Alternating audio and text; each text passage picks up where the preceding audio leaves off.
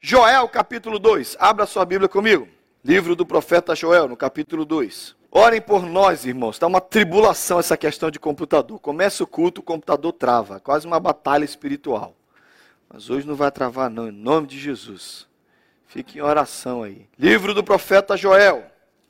Abre lá no capítulo 2 e deixa aberto, porque a gente eu quero introduzir um pouquinho do que a gente vai falar e daqui a pouco a gente vai chegar no tema. Joel, capítulo 2. Amém? Como é que uma tragédia se transforma em avivamento? Jeff, abre o teclado, por favor. Como é que uma tragédia se transforma em avivamento? Como é que algo ruim. Depois você pode preencher, viu, gente? Só, são só duas perguntinhas. Depois você preenche, mas ouve aqui para a pregação. Como é que uma desgraça, como é que uma peste, como é que uma pandemia pode se transformar num avivamento? Ondas de gafanhotos se abateram sobre o povo de Judá. Tanto é que eles dão nomes a essas ondas de gafanhoto, eles vão passando sobre eles. O migrador, o cortador, o devorador, eles vão falando desses gafanhotos. Não foi só uma vez que o gafanhoto veio. Vinha um grupo, depois vinha outro, e pouco a pouco a economia, pouco a pouco a agricultura foi afetada, e pouco a pouco a nação empobreceu. Depois toda essa desgraça. No livro de Joel, vem com a promessa de um avivamento.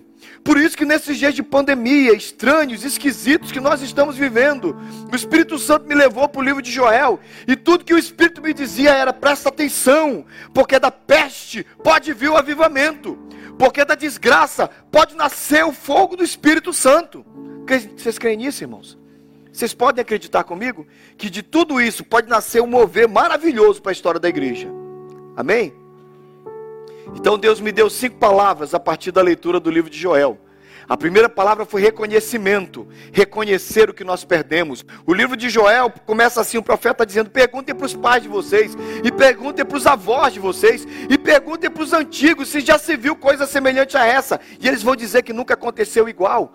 E é o que Deus está mandando a gente fazer: reconheçam algo muito estranho, muito esquisito aconteceu com vocês, algo que não se tinha experimentado antes. Nunca o mundo testemunhou em tempo real por causa das mídias sociais. Nunca o mundo reconheceu e testemunhou uma pandemia, uma doença que abateu a todos. Nunca se viu isso. Reconheçam. Reconheçam. Então aí vocês vão fazer o que? Vocês vão se render na minha presença, e vocês vão se humilhar, e vocês vão entender que eu sou o Senhor. Irmãos, Deus nunca mandou a gente se render diante da pandemia. Deus nunca mandou a gente baixar a guarda diante da pandemia. Deus nunca nos mandou nos humilharmos diante de um vírus. Deus nos chamou para nos humilharmos na Sua presença. Cuidado, porque a gente ama confundir as coisas. A gente morre de medo às vezes do diabo e resiste a Deus. E a Bíblia diz: não é para fazer isso, não. A Bíblia diz: resista ao diabo e tema o Senhor. Aí a gente inverte, a gente resiste o Senhor e teme o diabo. Olha que, olha que coisa ruim. E a gente faz a mesma coisa com uma situação como essa. A gente começa a resistir a Deus e começa a ter medo da pandemia. Irmãos, temam a Deus tenham medo do Senhor, tremam e temam diante do Senhor do universo e não diante de um vírus. Eu temo ter visto muita gente nesse tempo de pandemia com mais medo de morrer e com mais medo de um vírus do que a vida inteira ele teve medo e temor do Senhor. Rendam-se ao Senhor Aí vem a terceira palavra que Deus me falou: vai haver restauração. E é quando Deus fala para o povo de Judá: eu vou fazer isso com vocês, eu vou restaurar a sorte de vocês, o meu zelo vai aparecer diante de vocês. E essas palavras foram sendo ditas: reconhecimento, rendição, restauração. E aí o Senhor veio, ele se mostrou zeloso, e ele teve piedade do seu povo. E veio a última palavra que a gente estudou semana passada: haverá restituição, restituir-vos-ei os anos que foram consumidos pela peste e pela pandemia. Eu creio que tudo que a gente perdeu durante esse tempo de pandemia, o nosso Deus, o soberano, o eterno, é poderoso para nos devolver. Você crê nisso? Você crê que pode voltar? Vocês creem que nós podemos voltar a abraçar? Vocês creem que nós podemos voltar a rir e congregar na casa dos outros? Vocês creem que a gente pode voltar a olhar para o querido e tocar, sem se preocupar em transmitir doença? Eu creio nisso, eu acredito de coração. Eu não posso parar de acreditar que Deus pode nos restituir o que foi nos roubado. E lembra que eu juntei restauração e rendição no Salmo 126, que é o salmo que fala: Restaura, Senhor, a nossa, a nossa sorte como as torrentes do Negev. Eu peço perdão para você que assistiu o primeiro culto semana passada, que a gente não conseguiu. Gente, deu tudo certo no segundo culto. Todos os slides, os slides passaram. Todo o vídeo passou. E não deu para passar nesse primeiro culto. Aí eu falei, Jeff, vamos fazer. E foi, era essa cena que eu queria mostrar para vocês. É uma cena do deserto do Negev. É uma cena em que, pode fechar a luz para mim, e a, a, cena não passou semana passada, o pessoal do segundo culto assistiu, e eu disse, Deus, eu falei sobre o Salmo 126 com eles, e o povo do segundo culto viu, mas o povo do primeiro culto não viu, mas vale a pena ver de novo. O deserto está aqui, Negev, Negev não é rio, se você procurar na internet você tem que usar V no final, é Negev. No deserto do Negev, o pessoal está esperando aqui, eles já sabem o que vai acontecer, eles estão vindo para testemunhar um milagre que que acontece todo ano. As chuvas nas montanhas fazem com que rios se abram no deserto, e o que Deus falou que ia acontecer. Por isso que o Salmo 126 diz: Restaura, Senhor, a nossa sorte como as torrentes do Negev. O que você vê em três minutos é um deserto, virá um rio. E aqui o rio vem chegando, ó, isso aqui que você está vendo é água. E a água vem chegando com toda a força. Sabe o que é que esse salmo está dizendo para você, está dizendo para mim? E que restauração e restituição não é coisa que Deus precisa de muito tempo para fazer. Deus não precisa de dias, meses, anos para nos restituir. Ele pode fazer de uma hora para outra. Ele pode mandar os seus rios no deserto. Por isso que a gente canta Waymaker, Miracle Worker, Promise Keeper, Light in the Darkness. Ele faz acontecer. E aí você vê essa coisa linda, gente. Essa, são, essa é a visualização. Olha que bênção que a tecnologia nos dá a capacidade de ver um versículo na realidade. Restaura, Senhor, a nossa sorte como as torrentes do Negueb. Essas são as torrentes do Negueb que chegam com toda força, trazendo o rio do deserto, trazendo restituição. Eu gosto do cachorrinho, o cachorrinho está lá. Sai daí, cachorrinho. Tem, um, tem uma fenda imensa. Olha a quantidade de água que vai descer nessa fenda, gente e os rios, um rio caudaloso, de água barrenta, de água que vem sendo, que vem lavando o deserto e fazendo no meio do deserto um caminho de água, um caminho de restauração, um caminho de vida. Esse é o nosso Deus.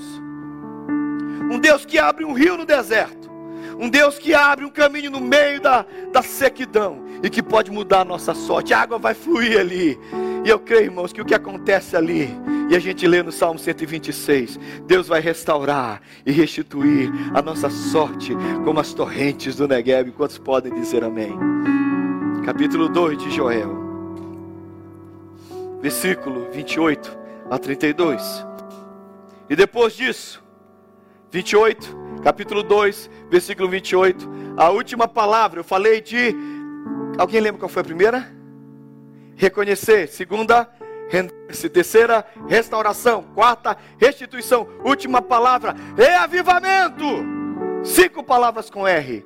O texto diz assim, versículo 28. E depois disso, derramarei do meu espírito sobre todos os povos, e seus filhos e suas filhas profetizarão, e os velhos terão sonhos, e os jovens terão visões, e até sobre os servos e as servas derramarei do meu espírito naquele dia, naqueles dias, mostrarei maravilhas no céu e na terra, sangue, fogo e nuvens de fumaça. O sol se tornará em trevas, a lua em sangue, antes que venha o grande e temível dia do Senhor. E todo aquele que invocar o nome do Senhor será salvo.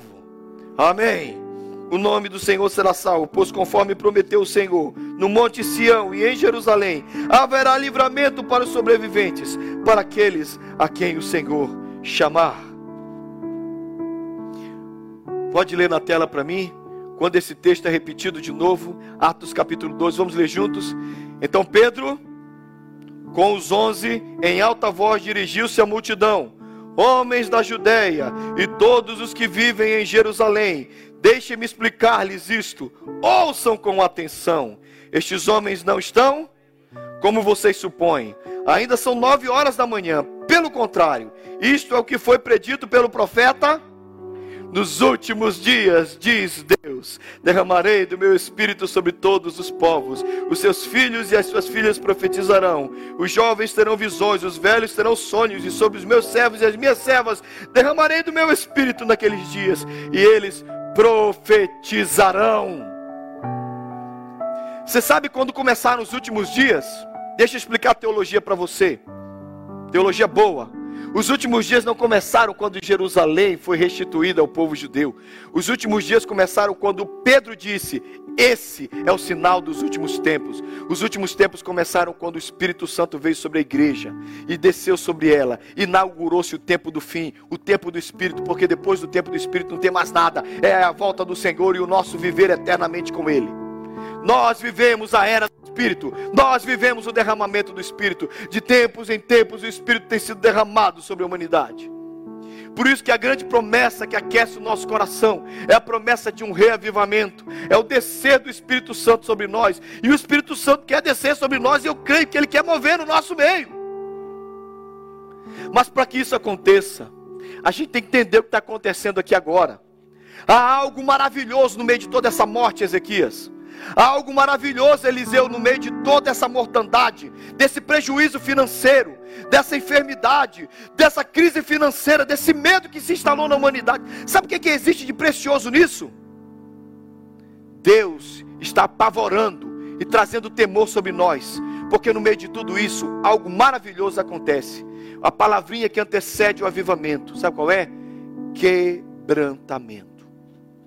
Deus está nos quebrando vaso rachado, vaso ruim, vaso cheio de defeito, não pode conter o que Deus quer. Deus falou para Jeremias, e a palavra quebrantamento começa em Jeremias 18: desce até a casa do oleiro, eu vou falar com você. Jeremias vai à casa do oleiro, o oleiro está lá naquela época, eles ficavam girando com o pé e rodava aquela roda maior em cima, onde tinha madeira, onde estava o barro, e ele começa a mexer no barro, o barro vai dando forma, de repente o vaso se estraga. Talvez uma madeira, um pedacinho de madeira, um pedacinho de galho está no meio do barro, tocou no dedo do, do, do homem que trabalha com aquilo, do oleiro, ou então ele sentiu que um barro está muito duro, então ele pega e amassa tudo. E Deus fala com, com Jeremias: Olha, o vaso não está pronto, ele tem que quebrar o vaso todo, amassar e joga mais água e tira a sujeira que está no meio do barro, e ele começa o processo de novo. E Deus diz: É assim que eu vou fazer com vocês. Quando eu descubro a imperfeição, quando eu descubro que vocês são barro duro, barro teimoso, eu tenho que mandar pandemia, eu tenho que mandar mortandade, e eu tenho que abalar o conforto de vocês, e eu tenho que tirar a paz e a tranquilidade que vocês acham que vocês viviam, e lembrar que eu sou o Senhor, e fazer vocês se ajoelharem e temerem na minha presença. Então Deus manda todas essas coisas, e nos abala, e o quebrantamento é fruto de gente que passa a temer. Não a pandemia, não a mortandade, não a crise mundial, não a crise financeira, mas passa a temer o Senhor. Existe um Deus no céu e eu preciso me dobrar e temer a Ele. Quando eu fiz o meu curso missionário, eu tive o prazer de ter quatro dias de aula sobre quebrantamento. Você sabe que ir para a sala de aula para ouvir sobre quebrantamento? Para aprender que os olhos não podem ficar secos na presença do Senhor. Irmãos, eu não choro por muita coisa. Eu brinco que às vezes eu sou a, a, assim, choro até a inauguração do supermercado, mas às vezes tem uma cena muito emotiva no filme. Irmãos, essas coisas não me tocam muito, mas quando eu começo a ouvir as coisas de Deus, por algum motivo e por causa daquela aula celina, e que o professor dizia: não tenha olhos secos na presença do Senhor. Não tenha olhos secos na presença do Senhor. Porque um coração quebrantado, Deus não rejeita. E eu disse, Senhor, eu quero viver para chorar na Sua presença. Porque se eu tenho que chorar, eu não vou chorar por causa da morte das pessoas, ou da pandemia. Eu quero chorar porque o Senhor é Senhor. Quarta-feira nós tivemos uma live maravilhosa aqui. Johan e Janete Luquez, dois, dois holandeses no conforto da Europa.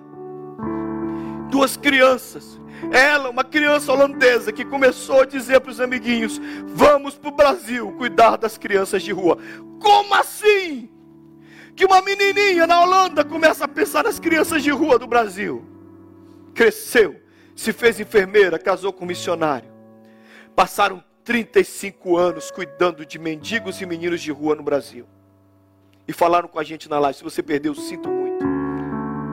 Passavam o dia inteiro mexendo com meninos que cheiravam cola. Naquele período terrível dos anos 80, dos anos 90. Eu presenciei, eles abriram oito casas em BH, envolvidas com a, a, ajuda a pessoas carentes.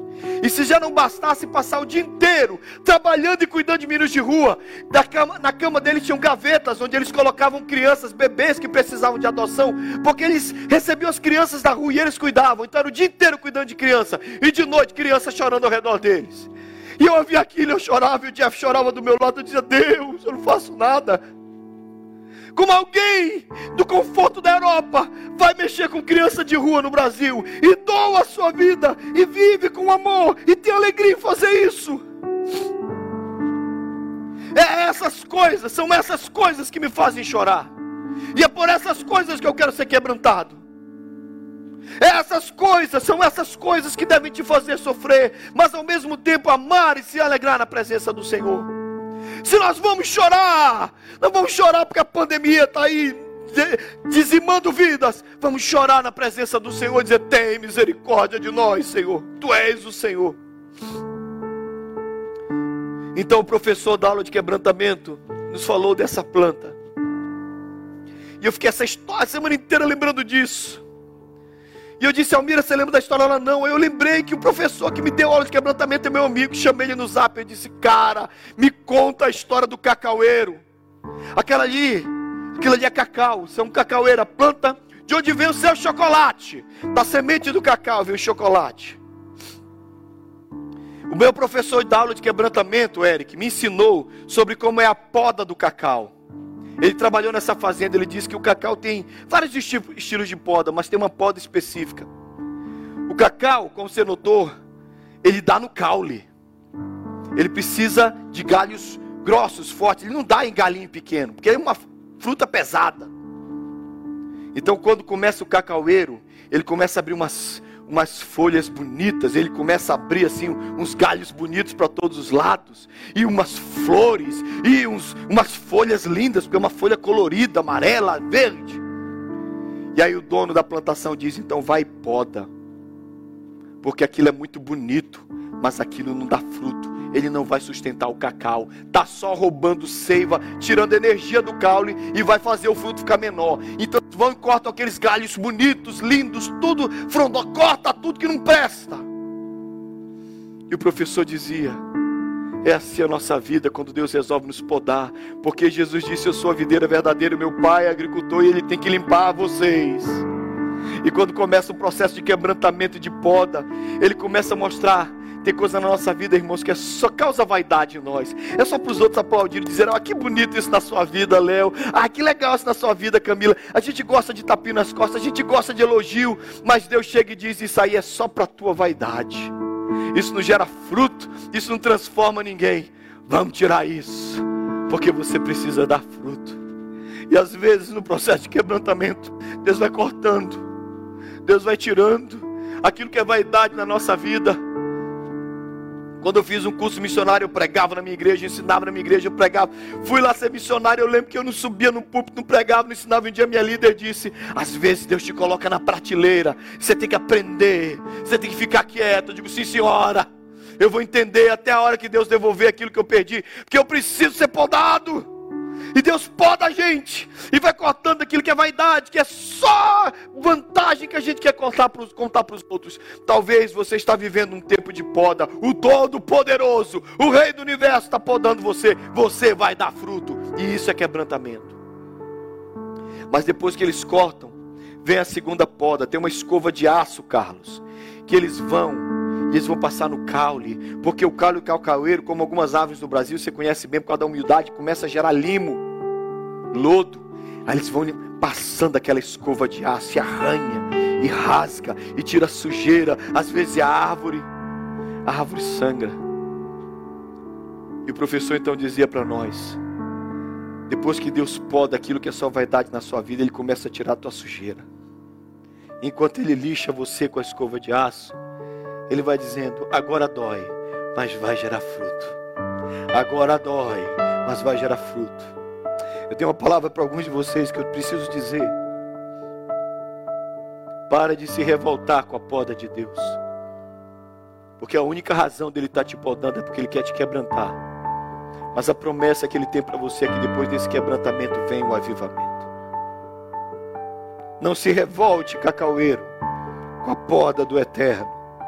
Não tenha medo dos ramos que estão sendo cortados. Não tenha medo da sua vaidade ser retirada, daquilo que você gostava de mostrar para os outros ser arrancado da sua vida. Deus podou você. E quando Deus nos poda e nos lixa, Ele nos limpa, mas depois Ele manda o quebrantamento e vem o avivamento.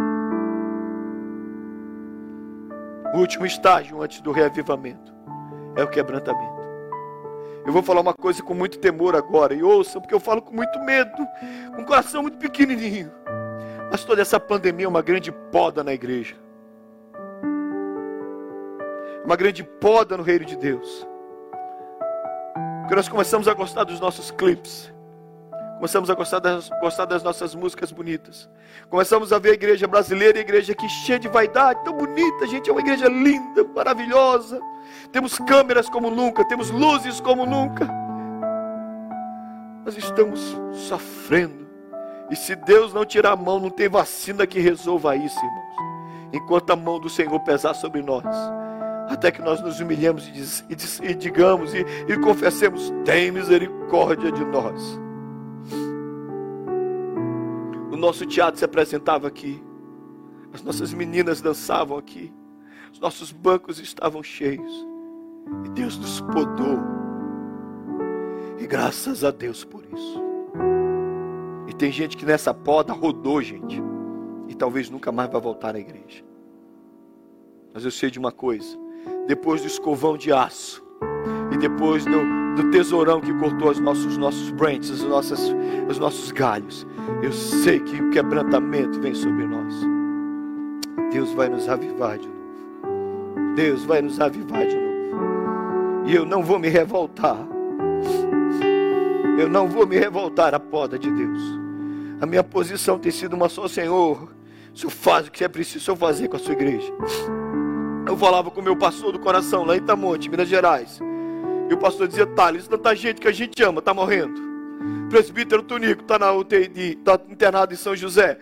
Thales, a Cida, mãe dele, está doente, está na UTI. Tanta gente que a gente ama aqui na cidade morreu esses dias. Eu digo, Senhor, tem misericórdia do Brasil.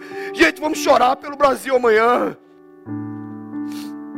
Mas, pastor, está tão longe de nós aqui. A gente está na fase 3 da vacina em Massachusetts. Graças a Deus, mas lembre-se: se a gente depositar toda a nossa confiança na vacina, Deus vai ter que nos, de novo nos abalar.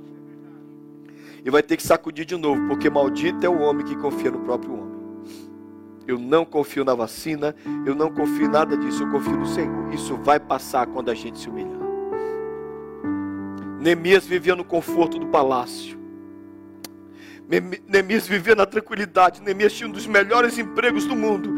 Ele atendia face a face o rei. Ele servia a taça na mão do rei. Ele comia a comida do rei. Mas alguém chegou de Jerusalém e disse: Neemias, os muros de Jerusalém estão quebrados, as portas queimadas ao fogo, o povo passa necessidade. Neemias vai chorar por Jerusalém, porque nem todo o conforto de Neemias acalmava o coração dele, porque o povo dele sofria. Se Neemias estava assim por Jerusalém, por que, que eu posso ficar em paz? Por que, que eu não vou chorar pelo Brasil? Se pessoas morrem na UTI, querido, não me importa a sua posição política. Essa não é uma questão se você é a favor ou contra de A, B ou C. Vamos chorar pelo Brasil. Porque Neemias chorou por Jerusalém, mesmo estando no conforto da corte do rei. E nós temos que chorar pelo nosso povo, mesmo vivendo no conforto da América. Lembrando que essa misericórdia de Deus se abateu sobre nós, porque Ele é muito bom. Eu creio na palavra. Eu creio que Deus tem um avivamento para nós. Eu creio que Deus quer derramar sobre nós algo novo. Eu creio, irmãos. Mas alguns cacaueiros aqui precisam ser podados. Alguns cacaueiros aqui precisam ser quebrados. E algumas folhas muito vaidosas na sua vida, Deus tem que quebrar, porque o fruto vai vir. Importante na árvore do cacau não é a folha bonita, mas é o fruto no caule. Eu tinha mais coisas para falar, mas acho que o Espírito Santo já falou essa manhã. Eu queria orar um pouco. Eu queria me humilhar um pouquinho na presença do Senhor. Eu queria convidar você nessa semana de jejum e oração, começar comigo. Vamos ajoelhar e vamos pedir para o Senhor ter misericórdia de nós, do nosso povo, da nossa nação. Orar pelos nossos pais, pelos nossos jovens. O presbítero Edinardo, essa semana, mandou um, um texto para nós, falando de, da crise que está sendo com as crianças de 8, 9, 10 anos. Porque elas estão perdendo a referência do que é que é a, a, crise está nessa faixa, 8, 9, 10, 11, porque os mais velhos já viveram as festinhas das crianças, eles lembram, os mais novos ainda estão em casa com os pais, mas os psicólogos começam a se preocupar com essa geração do Covid, que não brinca, que não vai na festinha de aniversário, que não experimenta nada, porque estão presos em casa usando máscara, sem toque, sem abraço. Senhor, tem misericórdia. Tem tantas questões para nós orarmos nesse tempo, irmãos. Nós precisamos chorar por isso.